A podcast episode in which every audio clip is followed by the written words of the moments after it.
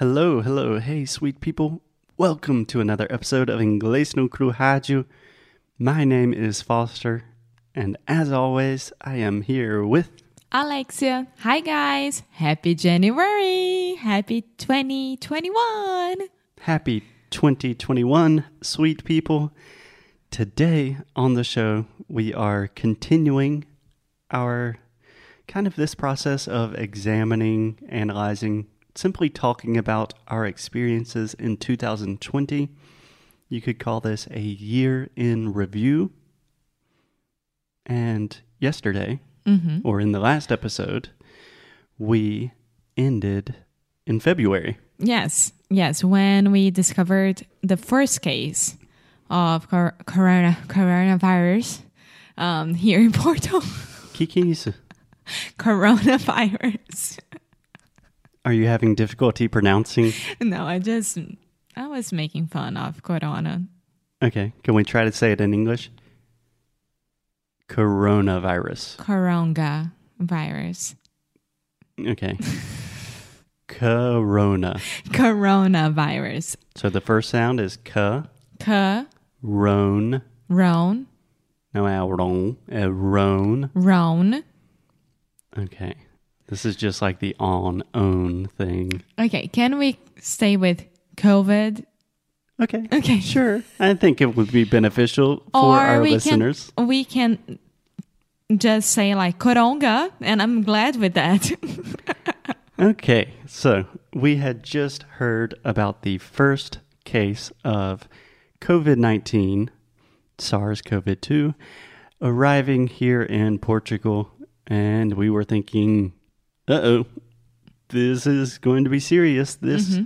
perhaps is going to change a lot of things. yes it was only a matter of when right we were talking about that a matter of when it would get here in portugal and it got here in february and Got here when? february In February. Yes. And and then and then nothing. We just waited to see what the the prime minister and uh, the president would say about it. We were waiting on them. Yeah, honestly, at this point, at least from my memory, it was a big deal, but no one was talking about COVID like it was going to be a worldwide issue that was going to completely change our year and our lives. Yeah, I was thinking that it would have cases here, but not that much. But maybe it was because I was so naive about it, you know? Yeah, I think we all were. Yeah. So, in March 2020, Mm-hmm.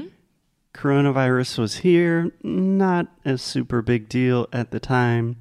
And then on March 9th, I believe, yes, um, my grandfather died. Yes. It, it wasn't related with COVID. No, Uh, yeah, just to make it clear. no, he was 95 years old, um, but it was someone that I was very, very close to. Yes. Probably, I think it was the f- the closest person in my life that's ever died. Yeah. Yeah. Yeah. Because your grandfathers on your dad's side, they already passed, but you were very young to understand that. My grandparents on my Yeah. dad's side. Yes. Grandparents. So my dad's dad died when I was quite young, and then my dad's mom died when I was a freshman in college. But for most of my life, she was already suffering a lot with dementia.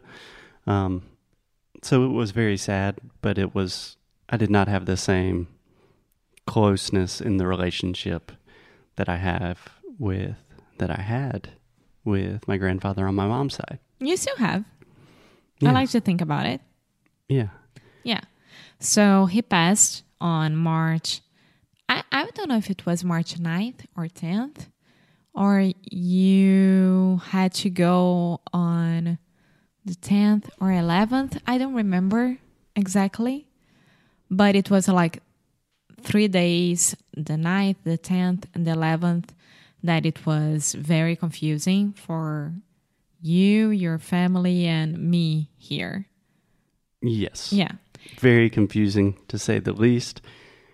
So essentially, what happened, my mom called me and was crying and said that that my grandfather died and that I need to get home Yeah. to attend the funeral and that kind of thing. Yeah, and in the United States, we already talked about this um, on an older episode, but they wait for the family to have the funeral, to have the the oh my goodness, the you guys have the funeral and the the get together with the family.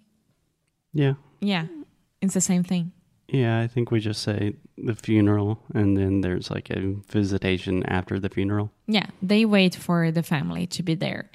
So Foster went to the United States and he got there exactly one day before the United States closes the the the air flow. Okay. so I arrived in the US on March 11th, and on March 12th, the US closed air travel. Air travel. They closed the borders with Europe.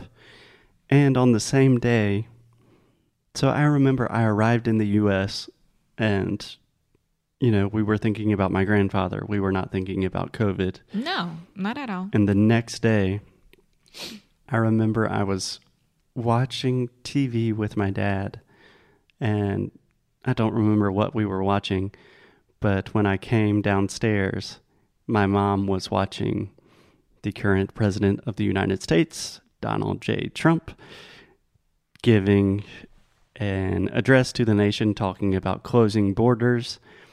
And at the same time, I looked at my phone. The NBA, the National Basketball Association, just canceled the year for the entire year. And Tom Hanks and his wife Yeah, also had coronavirus. in Australia. And so, in just one moment, it was like, holy shit, this is going to change Everything. everything. And I had no idea, like, what does this travel ban mean? Does that mean I can return to Portugal? Does that mean that Alexia can come here? And of course, as we know, it meant no, we can't go anywhere. Yeah. Um, so Portugal was still open, but the United States closed. Um, but I mean, Foster had just lost his grandfather. Of course, he had to stay with his family. So we didn't think about that much during March. We just waited, you know, like, because I remember when you left Portugal, you were like, oh no, uh, probably I'll be back like in three weeks, more or less. So I'm gonna leave all my clothes here and everything. Yeah. You, you left everything here. I remember I returned to the US just with one backpack. Yeah. And when I arrived in the US in immigration, I was like kind of confused about which way was the right way to go. So I asked the security guard, like, are connecting flights that way? And he was like, yes, they are. But why are you traveling? Like, why are you arriving in the United States with just one backpack? like, I'm going to search you, is what he was saying.